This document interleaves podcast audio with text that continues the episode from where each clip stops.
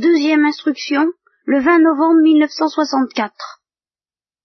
Nous avons écarté cette perspective imaginativement terrifiante d'une nature positive, d'une réalité positive qui, en cela même qu'elle a de positif, serait mauvaise.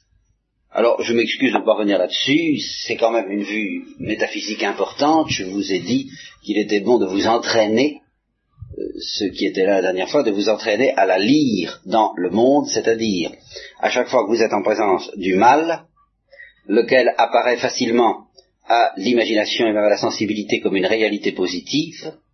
Je me rappelle un ami qui me disait, je ne sais pas pourquoi on dit que la douleur est une absence, quand j'ai, même quand j'ai faim, que j'ai un vide dans l'estomac, eh bien je sens une présence. Eh bien évidemment, on sent très facilement une présence. On sent la présence d'un être, en somme, c'est ce que j'ai essayé de vous expliquer, avec qui on ne s'accorde pas cette toute présence d'un être avec qui on ne s'accorde pas, avec qui on n'est pas en harmonie, qui vient compromettre notre équilibre, est aussi douloureuse et quelquefois plus que l'absence d'une réalité avec laquelle on s'accorde, n'est-ce pas? Euh, La présence de d'hypérite ou de chlore peut être aussi pénible que l'absence d'oxygène, Mais au point de vue intellectuel, au point de vue philosophique, il faut arriver à comprendre que là où il y a un mal, que ce soit par l'effet d'une présence ou par l'effet d'une absence, c'est qu'en fin de compte, il manque quelque chose. Si une réalité est mauvaise, c'est parce qu'il lui manque quelque chose. Il lui manque au moins, ou il nous manque au moins, à cette réalité et à nous, l'harmonie, l'ordre qui constitue euh, l'épanouissement du bien. Autrement dit, dans le mal, il y a toujours plus ou moins une anarchie. Et l'anarchie, c'est du néant. C'est une absence d'unité. Pour ceux qui ont suivi des activités de philosophie, on m'a posé d'ailleurs la question après le cours, au fond, le mal se rattache très directement à l'absence d'unité. Bon, je ne reviens pas là-dessus. Je suppose que c'est réglé, je suppose que, que, vous êtes non seulement convaincu, mais ce qui risque toujours un peu plus problématique, ébloui par euh, l'évidence que le mal n'est rien de positif. il y a des êtres mauvais, mais c'est parce qu'il leur manque quelque chose. Et je me place alors dans la perspective chrétienne qui nous affirme, euh, fort de cette assurance que le mal n'est pas une réalité positive, qui nous affirme qu'il existe un Dieu infiniment bon, c'est-à-dire un être à l'intérieur duquel ne se trouve pas la moindre absence d'être, la moindre absence d'ordre, la moindre absence d'harmonie, la moindre absence d'unité. Et que cet être, qui est la source du bien, et qui est en même temps la source de l'être, parce qu'en métaphysique on montre que c'est la même chose, le bien et l'être c'est la même chose, en termes techniques on dit qu'ils sont convertibles, cet être a créé le monde. Certains se scandalisent que le monde ne soit pas aussi parfait que Dieu. Je pense qu'il n'y a pas besoin de réfléchir beaucoup pour se rendre compte que si le monde créé par Dieu était aussi parfait que Dieu, il ne pourrait évidemment pas se distinguer de Dieu et qu'il ne serait par conséquent pas créé. Et qu'en conséquence, il n'y aurait pas de monde. S'il existe quelque chose d'autre que Dieu, cette réalité distincte de Dieu est nécessairement moins parfaite que Dieu. Et comme Dieu seul est infiniment et rigoureusement parfait, cette créature, ce monde, cet univers, cet ensemble est nécessairement lui aussi imparfait à certains égards, du moins si on le compare à Dieu. Jusqu'ici, ça va très bien. Ou à peu près. Dans une philosophie, encore une fois, plus poussée du bien que je n'ai le temps de le faire euh, tout au moins au début, nous verrons s'il y a lieu d'y revenir plus tard, euh, je pourrais vous montrer que les créatures peuvent être à la fois imparfaites et bonnes. Pas infiniment bonnes, mais tout de même bonnes. En ce sens qu'elles posséderaient, qu'elles possèdent souvent, euh, non pas un être infini, une réalité infinie, une splendeur infinie, une beauté infinie, mais le degré d'être, de réalité, de bonté, de saveur, d'épanouissement qui leur convient. Et ici intervient dans le domaine créé une notion clé relativement au bien, le bien, c'est, tout au moins quand il s'agit des créatures, ce qui convient, ce qui est convenable. Eh bien, sans philosopher davantage, j'arrive tout de suite à la question brûlante. Dieu étant infiniment bon, et comme on le dit, n'est-ce pas, au catéchisme infiniment parfait, Dieu créant un être, un, un, univers composé de créatures qui, tout en étant imparfaites, peuvent être bonnes, quel genre d'univers peut-on s'attendre à voir sortir de la main de Dieu? Sans doute pas un univers, euh, infiniment beau. Tout de même quelque chose de pas mal. Hein Et surtout, ce à quoi on s'attend à première vue, c'est à ne pas y rencontrer cette carence douloureuse, scandaleuse, déroutante, qui s'appelle le mal proprement dit. Non pas un moindre être, mais le mal. Alors, il faut que j'insiste sur la différence entre un moindre être et le mal. Dieu ne peut pas, je vous le répète, créer des créatures, créer, poser des êtres, créer des êtres égaux à Dieu, par définition. Donc, il est obligé d'admettre une certaine inégalité entre lui et la créature. À partir de là, à partir du moment où on admet ce qui est la perspective platonicienne et exemplariste, que toutes les créatures sont destinées à refléter à leur mesure, à leur mesure, quelque chose des splendeurs de Dieu, d'être plus ou moins créées toutes, comme on le dira spécialement de l'homme, à l'image et à la ressemblance de Dieu, ou tout au moins au vestige de Dieu. Que dans toute créature, nous, nous devons trouver un vestige ou une ressemblance plus précise de ce qui fait la splendeur de Dieu. À partir du moment où on a entrevu cela, on peut comprendre que si par ailleurs Dieu est obligé d'admettre l'inégalité du fait même qu'il crée, eh bien, il ne reculera pas devant la perspective de créer des êtres inégaux entre eux. De sorte que chacun de ces êtres reflète à sa manière quelque chose des perfections divines, et que le concert obtenu par la réunion de tous ces êtres soit quelque chose de plus beau et de plus parfait que chacun des êtres pris séparément, et même que la somme purement mathématique des perfections de ces différents êtres. Je pense que je ne suis pas trop abstrait, vous comprenez pas ce que je veux dire. Bien. Donc il est normal que Dieu ait songé à une hiérarchie des créatures. Il a créé d'abord les anges, c'est-à-dire des créatures purement spirituelles, qui sont rigoureusement à son image et à sa ressemblance, et qui le reflètent particulièrement en tant qu'esprit, en tant que Dieu est pur esprit. Il a créé des corps, et le plus infime des corps, dans cette perspective, a quelque chose à dire de la beauté de Dieu. C'est cette perspective que vous retrouverez, qui pressentie, car ce que je vous dis là est très populaire, et très chrétien en même temps, très profond, très profondément inscrit dans l'instinct du peuple chrétien, vous trouverez cela exprimé par, euh, pour ceux d'entre vous, ou celles qui ont vu le film La Strada, eh bien exprimé par le matto, le fou de La Strada, quand il prend un petit caillou, justement, et qu'il dit, eh bien, euh, je ne sais pas à quoi tu sers, dit-il à Gessovina, mais je ne sais pas non plus à quoi ce caillou sert, mais il sert sûrement à quelque chose. Et s'il ne sert pas à quelque chose, les étoiles non plus. Et, rien ne sert à rien. Je ne sais pas à quoi il sert, sans quoi, si je le savais, je serais le Père éternel. Et cette référence au Père éternel montre qu'il a déjà un vrai sentiment de ce à quoi sert, au fond, dans cette perspective qui est tout à fait ultime, le caillou, à refléter quelque chose, à dire quelque chose, tout de même, à sa manière et à sa place, du mystère de Dieu. Bon, c'est une très belle perspective, vous vous en rendez compte. Elle implique je vous le répète, l'inégalité des créatures.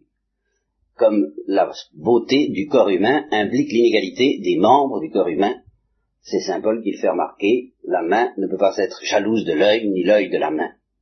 C'est grâce à leur différence, c'est donc grâce à leur limite même, qu'ils composent cette symphonie qui s'appelle le corps humain. Le corps, en général, n'a pas à demander d'être esprit, ni l'esprit à demander d'être corps. Et pourtant, entre le corps et l'esprit, Dieu a créé un être intermédiaire qui se situe exactement à l'intersection des deux mondes, qui s'appelle l'homme, qui est fait de chair et d'esprit, qui, on pourrait peut-être s'attendre à le voir en retirer une gloire extraordinaire. Et en fin de compte, dans la perspective de la, de la rédemption, ce sera bien cela. La créature suprême, le roi de la création, le roi créé, en, partie créé de la création, c'est tout de même un homme. C'est pas un ange. Et on ajoutera que la reine de la création est une femme et non pas non plus un homme. N'est-ce pas? Un homme qui est Dieu, une femme qui n'est qu'une femme et une créature, mais ça, c'est une perspective surnaturelle. Dans l'ordre naturel, la situation de l'homme, en fait, n'est pas si brillante qu'on pourrait s'y attendre à première vue. Il ne cumule pas en lui les perfections des anges et les perfections des corps, mais il est plutôt une sorte de compromis. C'est, dit la doctrine euh, augustinienne et issue de Platon, le plus faible des anges, le plus pauvre des anges, le moins vigoureux. Et dans cette même tradition, tout en étant euh, que saint Thomas admet en la corrigeant légèrement, saint Thomas reconnaît avec Aristote que euh, l'homme, ce n'est pas un ange qui a attrapé un corps par hasard et par accident. Vous voyez, en se promenant par là ou euh, en, péchant, c'est un petit peu la doctrine d'origine, n'est-ce pas en, péchant, les âmes se dégradent, et en se dégradant, elles se matérialisent, et en se matérialisant, ben, elles finissent par attraper un corps. Comme on attrape un rhume, ou la grippe.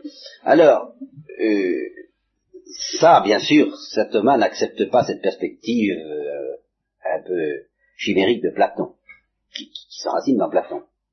Pour lui, l'homme n'est pas une âme qui a, je vous le répète, accroché un corps par malheur. L'homme est un homme, c'est-à-dire un tout composé d'âme et de corps, et dans lequel le corps n'est pas une prison pour l'âme, purement et simplement, mais un instrument de l'âme, et il fait avec l'âme un tout, une substance unique. De sorte que l'âme a besoin pour exister comme humaine du corps, autant que le corps a besoin pour être humain de l'âme. Malgré tout, saint Thomas admet que si l'âme a besoin d'un corps pour exister comme humaine, c'est parce qu'elle est la plus débile de tout, de tous les esprits. Les anges peuvent se passer de corps parce qu'ils ont une spiritualité suffisamment forte. L'âme, c'est une sorte d'ange tellement débile, la nature humaine, la nature de l'âme humaine est tellement débile qu'elle réclame la complémentarité, le soutien non seulement d'un corps, mais d'un univers entier. Tout l'univers concourt à donner à l'âme humaine son énergie. Vous voyez comme toutes ces vues sont splendides et faciles à intégrer dans une perspective théardienne, par exemple, ou les perspectives théardiennes faciles à intégrer dans ces perspectives qui sont tout à fait thomistes. Bon, je, je, ne passe trop rapidement là-dessus, n'est-ce pas? Il faut, pourrait, on devrait s'y éterniser pendant plusieurs cours, mais j'ai hâte d'en arriver à la question brûlante. C'est entendu, un caillou ne vaut pas un ange. Un caillou est une réalité bien pauvre à côté des anges. Les végétaux, les animaux, les hommes n'ont pas la pureté, l'incorruptibilité, la transparence euh, inflexible des anges. Mais ça, nous l'admettons facilement. Chacun sa place. Seulement nous rencontrons dans la destinée déjà des plantes et des animaux, et surtout de l'homme, un événement bien curieux, et qui lui n'est pas simplement une moindre perfection. Un événement qui s'appelle la souffrance et la mort. Et alors là, on ne comprend plus. On ne comprend plus pourquoi Dieu a éprouvé le besoin de soumettre ses créatures, et un tel nombre de créatures, à un événement qui alors là n'est pas seulement une diminution de perfection, une diminution d'être, mais l'absence de quelque chose dont on a besoin, l'absence de quelque chose pourquoi on est fait, à savoir la vie et l'épanouissement de la vie et l'équilibre de la vie. La souffrance, la maladie, la mort, la misère, toutes les misères humaines euh, nous arrachent à l'épanouissement que la vie semble nous promettre. C'est ça cette espèce de jeu cruel que, la vie semble jouer avec nous. C'est que quand on prend conscience de ce que c'est, il y a un éblouissement. C'est ce qui caractérise au fond euh, tout, ce qui est jeune et ce qui caractérise aussi les fleurs. Rabbi Tagore, je crois, d'admirables pages là-dessus en disant une fleur, si vous la regardez dans l'économie purement biologique, c'est peu de choses, c'est humble. Mais si vous réfléchissez à la promesse qu'elle nous suggère, elle nous promet quelque chose qui dépasse de beaucoup la fleur. Elle nous promet une sorte euh, de vie immortelle, de beauté immortelle. Elle nous promet de l'infini, la fleur. Vous voyez? Elle est faite pour ça. Bien au fond, le spectacle de la vie nous promet de l'infini. Et la réalité de la vie nous enlève cruellement notre espoir. Il y a quand même là quelque chose qui est fait pour donner un choc. Et vous savez très bien qu'il donne, en fait, un choc à beaucoup d'esprits. Il vous l'a peut-être donné à vous-même, à un moment ou à l'autre. Alors, vous savez qu'ici, on est plutôt dans le genre panier de crabe, on fouille les, on n'évite pas les difficultés. On va plutôt les chercher. Donc nous regarderons ça bien en face. Et nous ne sommes pas prêts. Je vous le dis dès maintenant à partir de ce soir à 9h17. Je dirais nous ne sommes pas prêts de nous réconcilier avec Dieu et de lui rendre son billet en disant d'accord. En fin de compte, nous y arriverons. Mais nous n'y arriverons pas à bon compte. Hein. Et je crois que nous n'avons pas le droit, précisément à cause de la gravité de la révolte que le spectacle du mal peut susciter et suscite chez beaucoup de cœurs et d'esprits, nous n'avons pas le droit de nous contenter non seulement de réponses faciles, mais d'une lumière facile à ce sujet. Nous devons aller très loin. Et nous irons aussi loin que, je serais tenté de dire, votre générosité nous le permettra. Je vais d'abord vous lire un texte qui exprime d'une manière dans son style à, lui, mais que je trouve admirable, et plein d'humour, euh, froid, l'impression que peut faire à un incroyant le spectacle de l'univers, lorsque à ce même incroyant on enseigne, on prétend enseigner l'existence d'un Dieu bon, paternel, bienveillant, qui petit des oiseaux, il donne la pâture et sa bonté s'étend sur toute la nature, enfin, tout, ça. Hein. Il y a quelques années, quand j'étais athée, si on m'avait posé la question pourquoi ne croyez-vous pas en Dieu, ma réponse eût été à peu près la suivante. Regardez l'univers, voyez-vous, voilà bien, regardez l'univers dans lequel nous vivons. La partie de beaucoup la plus importante de cet univers se compose d'espaces vides, complètement obscurs, où règne un froid inconcevable. Les corps qui se meuvent dans cet espace sont si peu nombreux et si petits en comparaison de l'espace lui-même qu'à supposer chacun d'eux peuplé jusqu'à l'extrême limite du possible de créatures parfaitement heureuses, on aurait cependant peine à croire que la vie et le bonheur soient autre chose qu'un élément tout à fait accidentel dans le système conçu par la puissance créatrice. Et cette notion de quelque chose d'extrêmement précaire en ce qui concerne le bonheur. Or, les savants estiment que vraisemblablement un tout petit nombre des soleils suspendus dans l'espace, peut-être même aucun d'eux, hormis le nôtre, ne possède de planète, et dans notre système, il est probable qu'aucune planète, hormis la Terre, ne porte la vie. Bon, admettons-le. Hein. Et la Terre elle-même a existé sans la vie pendant des millions d'années. Et elle peut exister encore des millions d'années après la disparition de la vie. En attendant, que se passe-t-il? La situation est la suivante. La vie, sous toutes ses formes, se maintient, à la condition expresse que les vivants s'entre-dévorent. Au bas de l'échelle, ce processus implique seulement la mort, mais aux échelons plus élevés apparaît un nouvel élément appelé conscience, qui rend possible la souffrance, c'est-à-dire au fond la connaissance de la mort. sous toutes ses formes, connaissance sensible, souffrance sensible, connaissance morale, souffrance morale. Les créatures sont cause de souffrance en venant au monde. Elles vivent en infligeant la souffrance. Et c'est généralement dans la souffrance qu'elles meurent. Dans la plus complexe de toutes les créatures, l'homme, la plus complexe, nous avons vu. Pourquoi, corps et esprit, apparaît encore un autre élément appelé raison, ou intelligence, n'est-ce pas?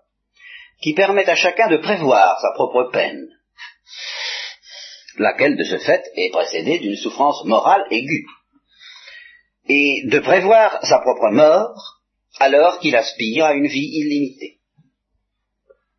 L'existence de cet élément permet également aux hommes, par mille combinaisons ingénieuses, de s'infliger les uns aux autres et d'infliger aux êtres privés de raison une somme beaucoup plus considérable de souffrance. Et ce pouvoir, ils l'ont exploité à fond. Leur histoire consiste principalement en une énumération de crimes, de guerres, de maux et de terreurs, entrecoupés d'une dose de bonheur juste suffisante pour leur permettre, quand ils le goûtent, d'éprouver l'angoissante appréhension de le perdre, et, quand ils l'ont perdu, la poignante douleur de s'en souvenir. De temps à autre, ils améliorent un peu leurs conditions, et ce que nous appelons une civilisation apparaît. Mais toutes les civilisations passent, et même pendant leur durée, elles engendrent chacune des souffrances particulières, qui suffisent probablement à contrebalancer les atténuations qu'elles peuvent apporter aux peines normales du genre humain. Que ce soit le cas de notre propre civilisation, nul ne le contestera. Qu'elles doivent passer comme celles qui l'ont précédée, cela paraît vraisemblable. Même dans le cas contraire, qu'arriverait-il La race humaine est condamnée. Toute race qui naît en un point quelconque de l'univers est condamnée. Car l'univers, nous dit-on, s'éteint et deviendra un jour un infini uniforme de matière homogène à basse température. Tout ce qui était histoire aboutira au néant. Toute vie, en fin de compte, se réduit dans cette perspective à une contorsion éphémère et imbécile sur la face stupide de la matière infinie. Si vous voulez me demander de croire que cette œuvre est celle d'un esprit bienfaisant et tout-puissant, je vous répondrai que c'est contraire à toute évidence.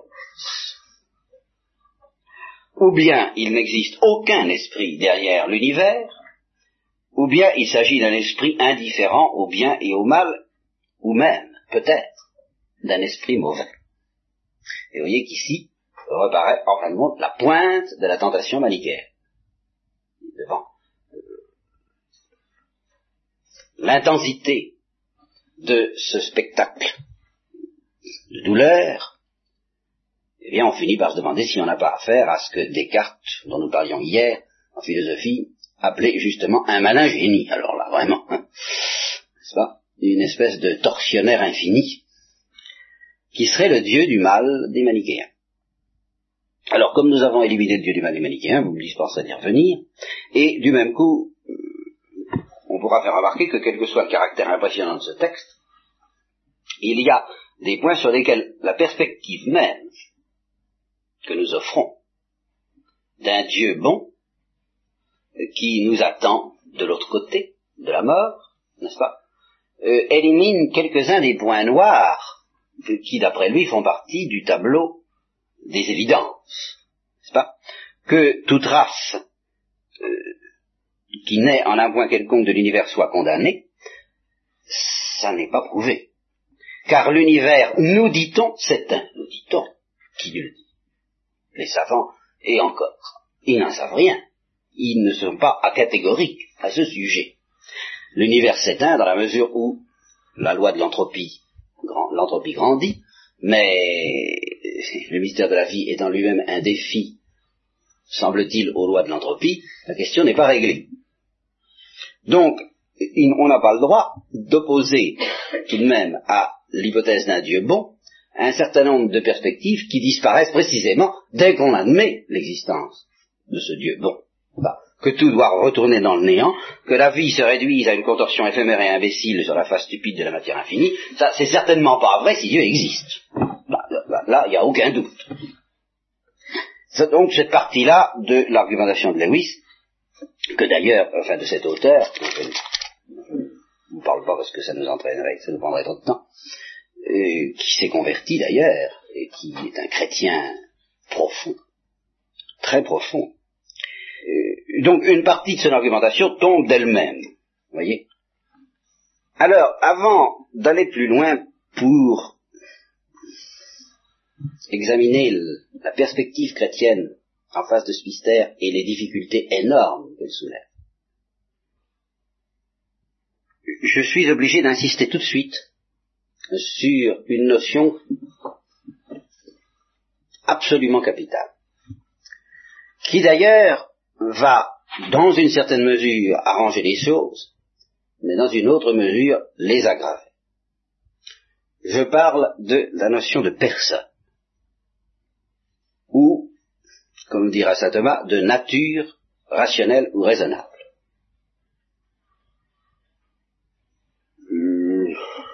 les modernes nous ont habitués à être attentifs à ce qu'ils appellent la dignité de la personne humaine. Il y a même là un point extrêmement curieux dans la mentalité moderne. Il y a quelque chose que je ne m'explique, que je n'arrive pas à m'expliquer très bien à ce sujet-là. Parce que pour nous chrétiens et pour, pour moi tobiste, qui essaie de comprendre un peu les choses, si on me demande à quoi est due la dignité, l'importance, l'importance infinie de la personne humaine, je pourrais offrir deux réponses, qui d'ailleurs se renforcent l'une l'autre. La première, c'est que l'homme possède une intelligence, et que les animaux n'en possèdent pas.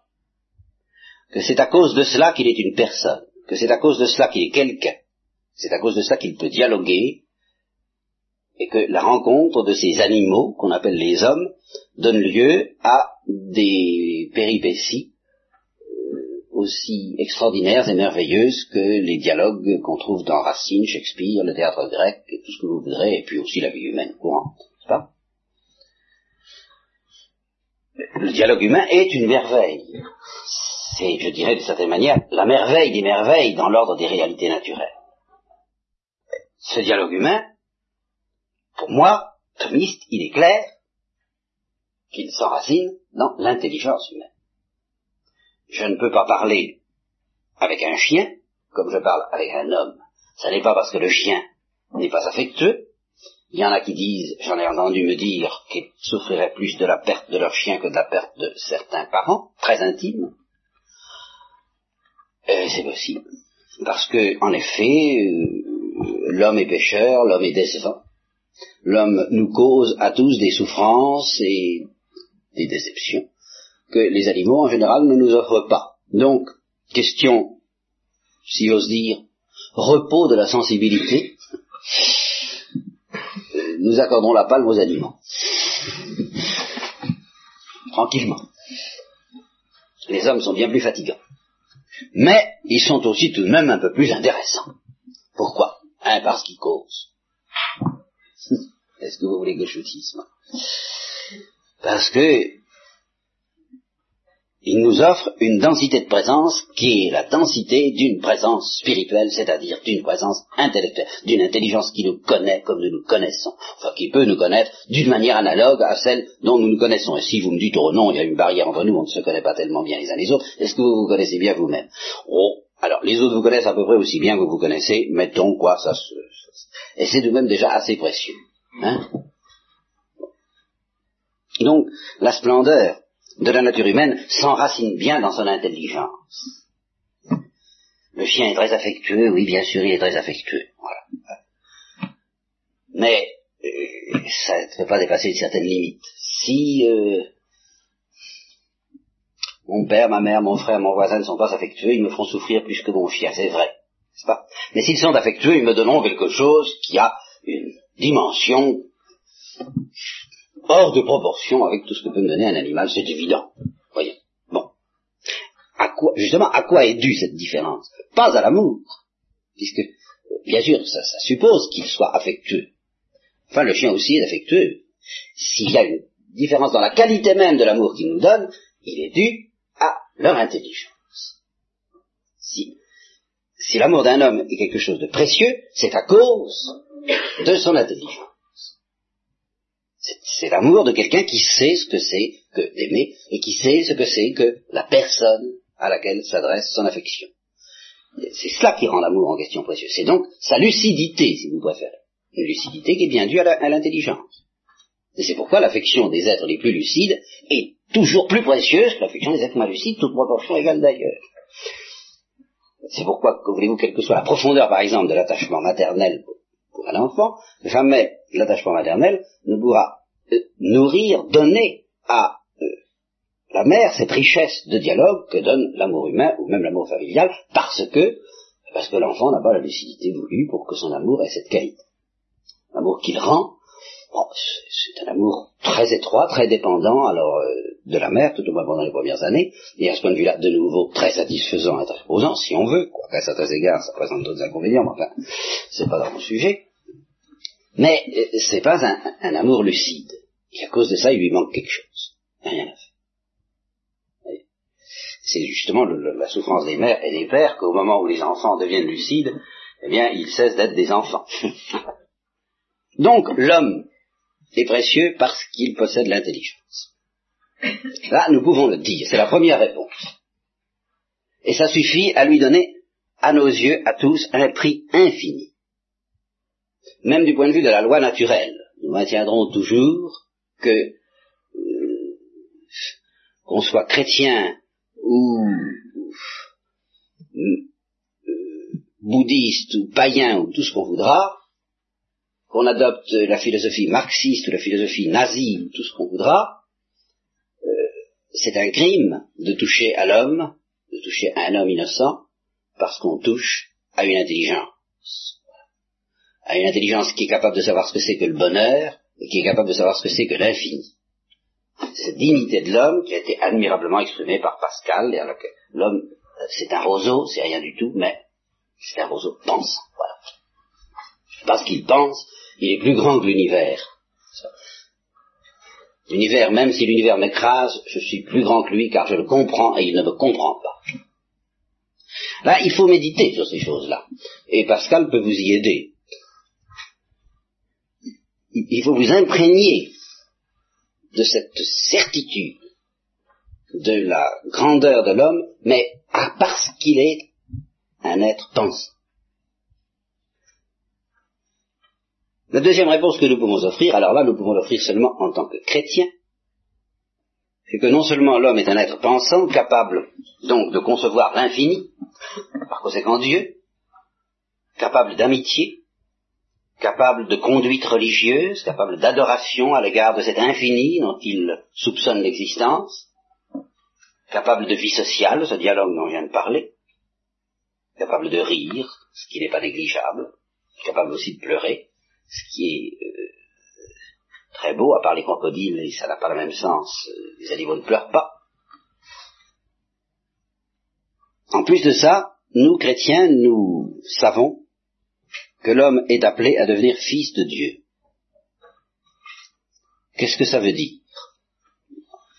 Ça me sortirait un peu du sujet, nous y reviendrons peut-être quand nous aurons terminé le, les cours que je fais souvent sur le problème du mal ça va beaucoup plus loin que la conscience chrétienne ne le sait en général. Être fils de Dieu, c'est être Dieu. C'est la réponse profonde. C'est pas être Dieu purement et simplement, parce qu'à ce moment-là on disparaîtrait.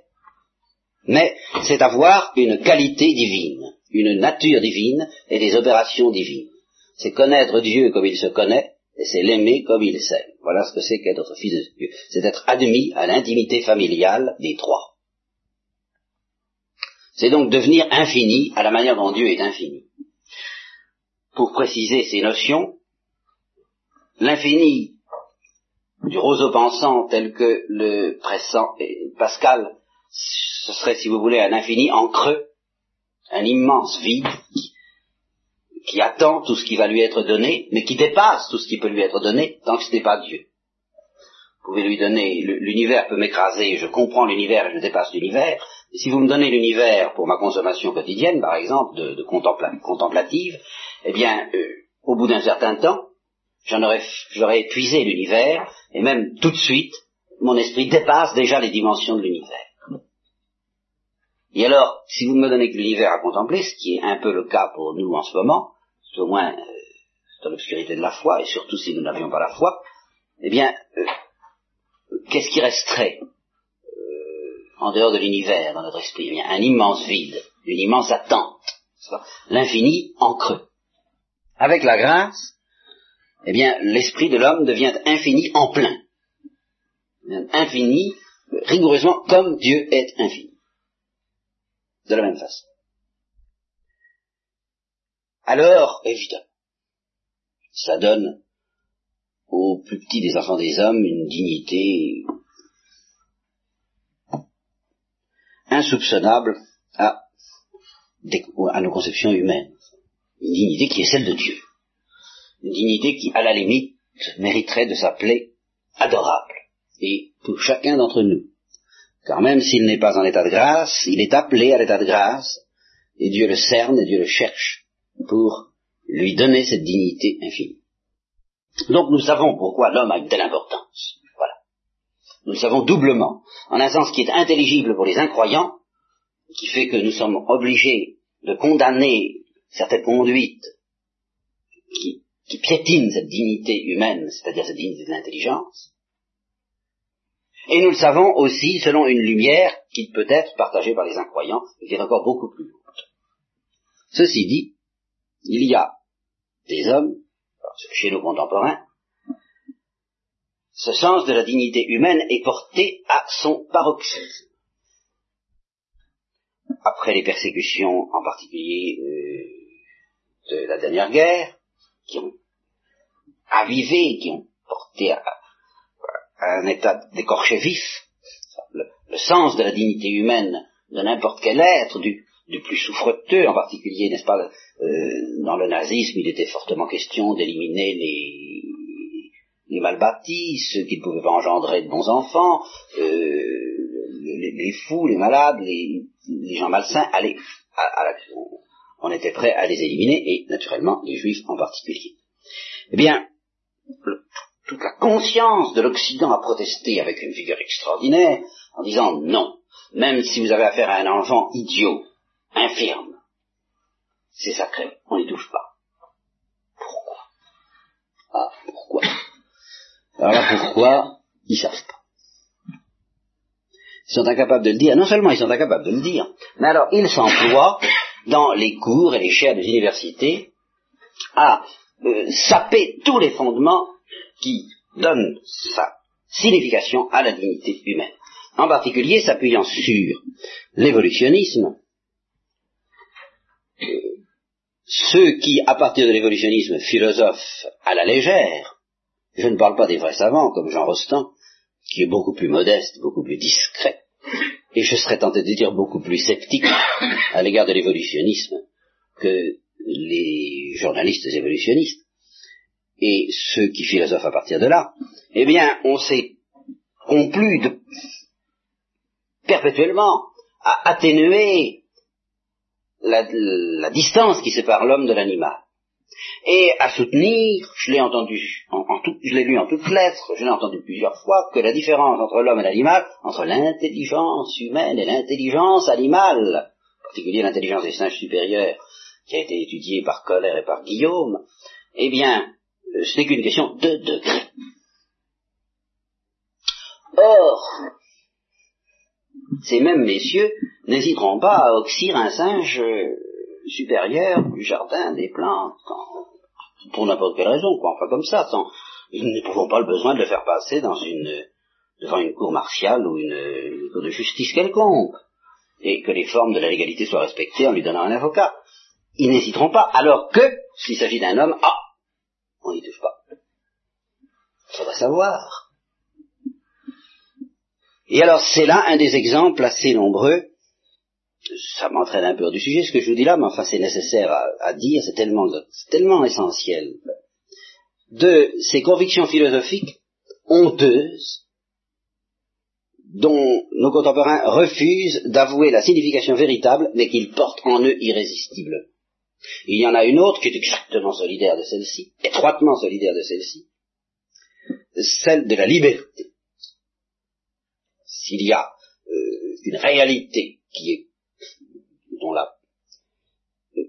qui est niée en ce moment, ou tout au moins accueillie avec un scepticisme considérable, en particulier dans le monde médical, c'est bien euh, celui de la liberté de l'homme, avec tous les éléments chimiques qui le travaillent ou qui peuvent le travailler, avec toutes les émotions, les passions auxquelles on peut le soumettre par le jeu d'influences diverses, qu'est-ce qui reste de liberté dans l'homme? Et sitôt qu'un acte antisocial, comme on dit, a été commis, eh bien, on se demande tout de suite euh, quelles sont les explications psychologiques. On s'interdit de plus en plus d'y voir une responsabilité libre à l'œuvre. Or, si vous allez jusqu'au bout d'une telle tentation, si vous vous laissez aller à nier ou à douter très sérieusement de la liberté humaine, vous serez entraîné à ne plus vous permettre jamais, jamais, de décerner le moindre blâme ou la moindre louange à la moindre action humaine. Or, ce sont précisément ceux qui nient cette liberté qui ne se privent pas de vitupérer par exemple l'hypocrisie des croyants. Et pour vitupérer l'hypocrisie des croyants, il faut les croire responsables. Donc libres. Et euh, quand, Sartre, quand tous ces gens-là font une, euh, une analyse du salaud, par exemple, de ces comportements qui, en eux, provoquent quand même, et toujours et plus profondément que jamais, une indignation tellement sérieuse qu'elle est le ressort, cette indignation est le ressort de presque tout leur effort philosophique. Cette indignation s'adresse à quelqu'un qui le juge. Ah, évidemment, il ne juge pas la conduite morale, euh, les tabous euh, de la morale bourgeoise, ça, cela, c'est réglé, c'est liquidé, on n'en parle plus. Mais il juge autre chose. Et en particulier l'hypocrisie. Personne n'admet l'hypocrisie. Même les hypocrites ont vite fait de tester l'hypocrisie des autres pour se justifier de la leur. Ce qui prouve ce besoin de se justifier, ce besoin de plaider, coupable ou non coupable, tout ça prouve qu'on a conscience de sa responsabilité, il n'y a rien à faire. Tout ça prouve, comme le dit Max Scheller, qu'il y a au fond de nous tous une sorte de juge infini, bien plus redoutable que tous les juges extérieurs qui nous jugent du dehors. Ça prouve que si l'homme veut réfléchir, il n'échappe pas, il a beau faire. Il s'apercevra qu'il n'échappe pas. S'il veut bien réfléchir, il s'apercevra qu'il n'échappe pas à la densité infinie que prend pour lui le sens du bien et du mal. Revenons à le problème du mal, mais ici il s'agit du mal moral. C'est une anticipation sur ce que je vous dirai d'ailleurs à propos du péché. Il faudra bien que nous parlions du péché. Bon, quoi qu'il en soit, ceci est un ensemble de digressions autour de la dignité de la personne humaine de cette dignité dont nous venons d'examiner les racines, et racines dont je vous ai dit qu'elles étaient ignorées de nos contemporains pour la plupart, résultent certaines conséquences, et une particulièrement importante, ce que j'ai déjà signalé en passant, mais sur laquelle il faut que je revienne en y apesantissant, c'est que l'homme est fait pour le bonheur, ou, en termes techniques, la béatitude. Qu'est-ce que ça veut dire cela? Les animaux sont faits pour atteindre une certaine perfection, qu'on appelle leur fin ultime. Une fois leur épanouissement suprême. Les animaux sont faits pour s'épanouir comme tous les vivants. Un chêne est fait pour s'épanouir, ça consiste à monter à une certaine taille, ça consiste à opérer comme un, bon chêne, c'est-à-dire en, absorbant euh, tout ce qu'il doit absorber. Moi, je ne connais pas très bien tout ça, la fonction chlorophyllienne, enfin tout cela. Et les animaux sont faits pour s'épanouir mais l'épanouissement de l'animal, même quand cet épanouissement lui procure un plaisir intense, ce qui peut arriver, ne s'appellera jamais une béatitude. Pourquoi? Parce que la béatitude, c'est la perfection d'une créature spirituelle précisément en tant que spirituelle, c'est-à-dire c'est la mise en œuvre du privilège que possède toute créature spirituelle d'être comblée par Dieu et par Dieu seul. En fin de compte, c'est ça. C'est-à-dire par l'infini. Alors nous en venons, vous voyez, à ce que je vous ai dit euh, sur la destinée de l'homme telle que nous la définissons en termes chrétiens.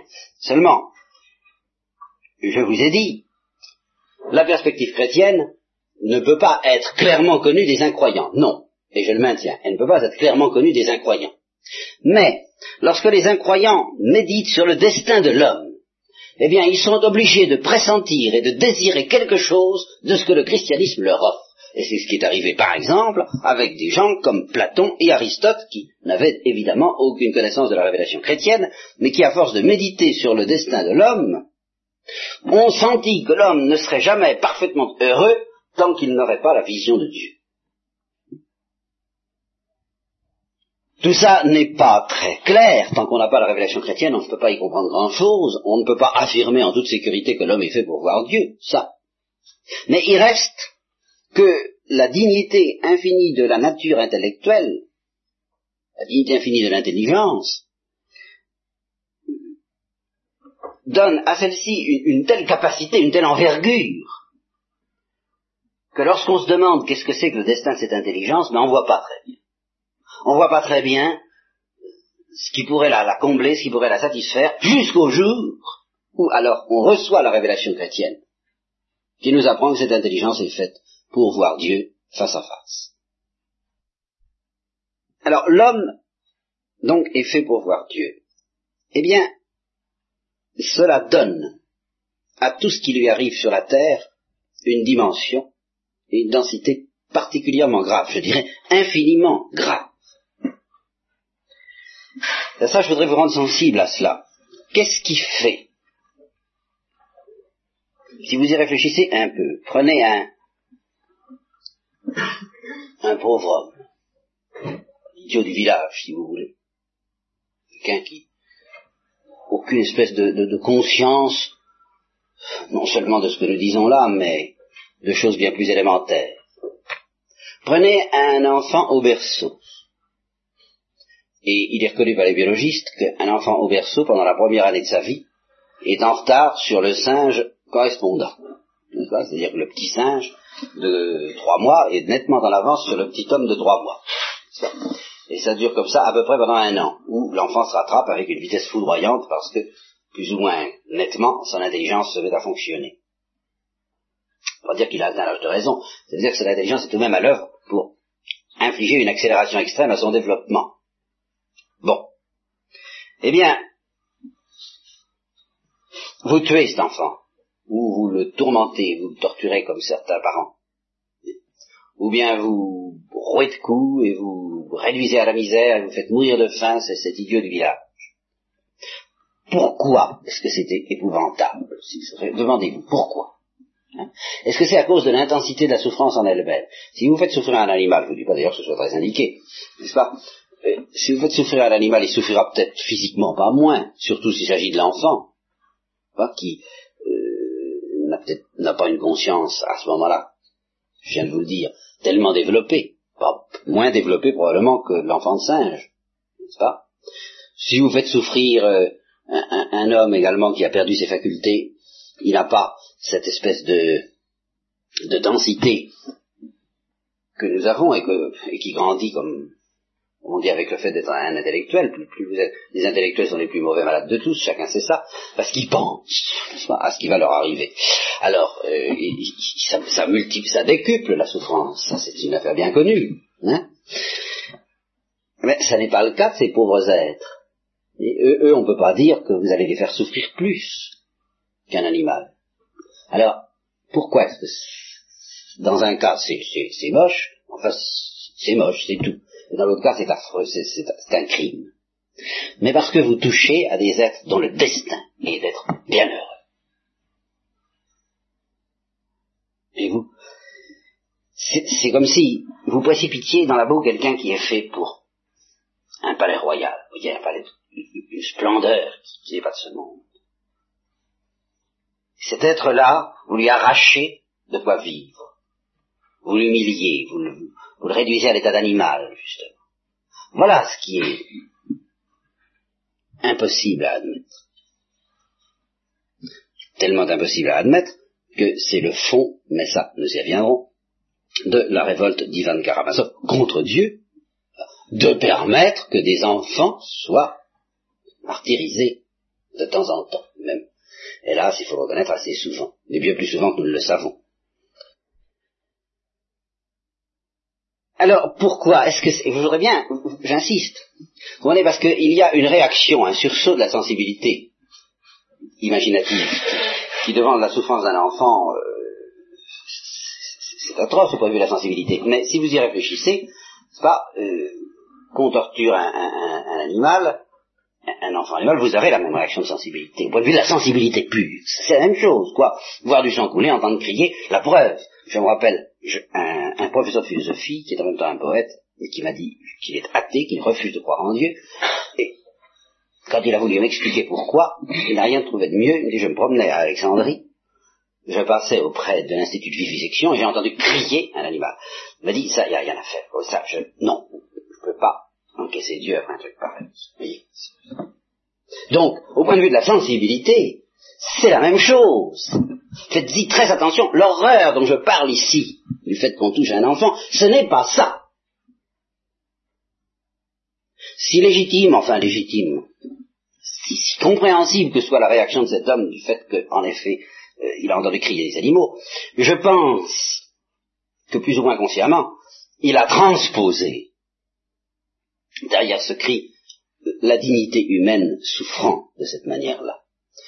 Je pense qu'autrement, ça n'aurait pas été quand même un tel scandale pour lui. Je ne vous dis pas que la souffrance des animaux et que la mort des animaux et que la nécessité pour les vivants, comme dit Lewis, de s'entre-dévorer en partie, euh, ne pose pas un problème. Ce que je voudrais, et avant que nous reprenions de nouvelles forces pour aborder ce problème, vraiment dans tout ce qu'il a de plus vif, je voudrais tout de même que vous me fassiez grâce euh, de, je dirais, de tout ce qui ne concerne pas l'homme. Je ne vous dis pas que ça n'a pas d'importance, je ne vous dis pas que ça ne pose pas de question. Je vous donnerai la réponse que saint Thomas offre à cette question. Mais ce que je voudrais souligner, c'est que cette réponse de saint Thomas, qui me paraît tout de même se défendre, être suffisante, réponse traditionnelle d'ailleurs, lorsqu'il s'agit des créatures inférieures à l'homme, n'est pas du tout la seule, ni la principale que donne saint Thomas lorsqu'il s'agit de l'homme. Quand il s'agit de l'homme, nous commençons à découvrir autre chose, parce que l'homme est un tout. En particulier, saint Thomas dit que Dieu permet, et quelquefois même veut, certains mots pour une perfection plus grande de l'univers. Que, je vais vous donner le texte d'ailleurs. Alors là, euh, ne vous scandalisez pas, hein, parce que vous allez avoir de quoi si vous voulez. Mais ne vous inquiétez pas, tous les scandales, nous les aborderons. Si en effet, Dieu empêchait tout, supprimer tous les maux, eh bien, il supprimerait aussi beaucoup de bien dans l'univers. Et vous allez voir si en effet, il n'y aurait pas de lion s'il ne pouvait pas manger euh, des animaux.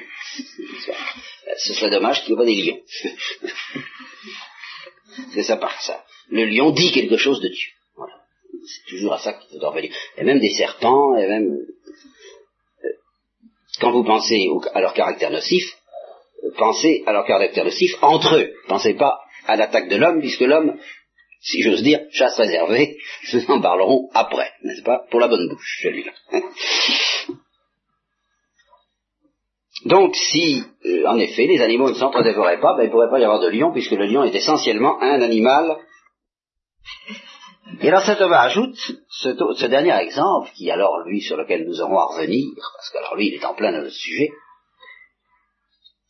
et on n'aurait pas non plus dans l'univers, la il n'y aurait pas non plus, l'univers ne nous offrirait pas ce bien extraordinaire qui est la patience des martyrs, s'il n'y avait pas la cruauté des bourreaux. Comme ça. Et Saint Augustin ajoute, le Dieu Tout-Puissant ne laisserait traîner, si j'ose dire, ne laisserait pas traîner la moindre trace de mal dans ses œuvres, s'il n'était pas tellement puissant et bon qu'il puisse tirer le bien même du mal. Alors, cette réponse, certainement, sera une des clés qu'il faudra quand même garder toujours présente à l'esprit. Dieu est capable, et il est le seul à être capable, de tirer le bien du mal. C'est une lumière. Je ne vous dis pas que cette réponse-là n'est pas une lumière, une lumière très profonde et très importante. Est-ce que ça suffit à nous apaiser et à apaiser les autres? Ça, je ne le crois pas encore.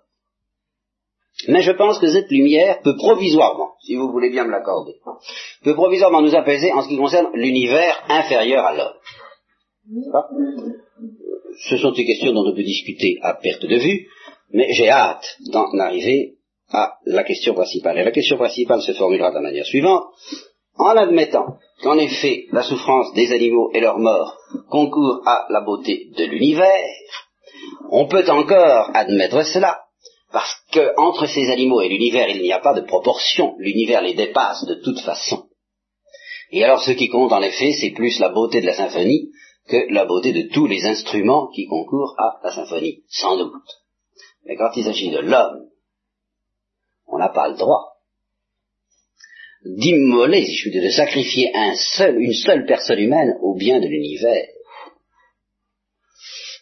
parce qu'elle est, comme nous l'avons dit, aussi vaste que l'univers, puisqu'elle le comprend. L'introduction du mal dans un homme, de la mort en particulier, et de toutes les souffrances qui préparent la mort, est une catastrophe aussi absolue et dans son genre aussi infini que la destruction de tout l'univers. Vous voyez qu'on est drôlement personnaliste hein, chez saint Thomas et sur le christianisme et particulièrement chez saint Thomas. On est très personnaliste parce qu'on sait pourquoi. À cause de cette dignité et de cette ampleur infinie de l'intelligence humaine, de cette capacité de béatitude. Ce que vous tuez, ce que vous détruisez lorsque vous faites du mal, un mal sérieux à un homme, c'est sa capacité de béatitude. C'est donc quelque chose d'infini. J'en arrive d'ailleurs ah, la dernière des remarques que je pourrais faire ce soir, avant que nous abordions les questions les plus brûlantes, les plus difficiles après, malgré tout, ce principe nous offre même en ce qui concerne l'homme un début de réponse, à chaque fois qu'en effet, un début de réponse qui pourrait nous donner lieu à, à beaucoup de développement, à lui tout seul, et sur lequel on a souvent insisté. À chaque fois qu'en effet la souffrance infligée à l'homme ne porte pas atteinte à sa béatitude, mais au contraire le dilate dilate son cœur pour qu'il puisse parvenir, pour qu'il ait des capacités plus grandes de béatitude, on peut trouver que c'est une manière un peu rude de nous éduquer de la part de Dieu. Enfin, il n'y a pas de scandale absolu. Hein, c'est le sens au fond, naturel déjà, et secrètement surnaturel très beau de la parole du Christ, n'est-ce pas? Lorsque l'heure de la femme est venue, elle est dans la douleur, mais après, elle ne se souvient plus de la douleur dans la joie de ce qu'un enfant est né dans le monde. C'est évident que cette souffrance-là ne porte pas atteinte de soi à la béatitude. Et on ne fait pas trop de difficultés à... Euh, il y a toute cette spiritualité de l'effort, cette spiritualité, cette fécondité de la souffrance sur laquelle on insiste, les fruits humains vérifiables, palpables, tangibles, que chacun peut retirer de la souffrance, elle l'arrache, en effet, je ne parle pas encore du péché, mais simplement à un certain rétrécissement du cœur, à une certaine torpeur, à une certaine inconscience, elle le réveille, elle le stimule, et nous avons tous plus ou moins l'expérience de joie que nous n'aurions jamais connue si elle n'avait pas été précédée de certaines souffrances, c'est certain. Alors pour toutes ces souffrances-là, je serais tenté de dire, eh bien, euh, pas de problème insurmontable. Ça peut encore aller, ça peut encore marcher. Mais, il semble que la mort, elle, et non seulement la mort, mais certaines conditions de vie dont on ne voit pas du tout le fruit humain ou spirituel, misère, maladie, le tableau est... Reportez-vous à votre journal habituel, n'est-ce pas? Facile à décrire. Eh bien que cela, ça porte atteinte à la béatitude de l'homme. Et par conséquent, le principe que nous offre saint Thomas, jusqu'à présent, ne suffit pas. Celui-ci ne suffit pas à nous apaiser. Il va falloir faire appel à d'autres principes qui vont nous entraîner alors très très loin et dans des perspectives alors exclusivement chrétiennes. Parce qu'à partir du moment que nous franchissons en ce moment, de la porte que nous franchissons en ce moment, je ne crois pas que des philosophes puissent euh, trouver une réponse vraiment satisfaisante. Je dirais d'ailleurs, je ne pense pas non plus que des philosophes euh, se posons le problème avec la même acuité que nous. Précisément parce que nous, nous sommes euh, enseignés, on, on nous prêche à temps et à contre-temps que Dieu, notre Dieu est un Dieu d'amour, qu'il nous aime d'une manière infinie, qu'il a donné sa vie pour nous, qu'il est prêt à faire tout pour nous, une souffrance et une mort qui semblent porter atteinte à la béatitude de l'homme nous scandalise beaucoup plus que des incroyants. Et nous porte à douter, c'est surtout ça qui est dangereux, et nous porte à douter. C'est ce point qu'en particulier examine Lewis. Alors c'est ça que nous aborderons de front et sans ménagement la prochaine fois.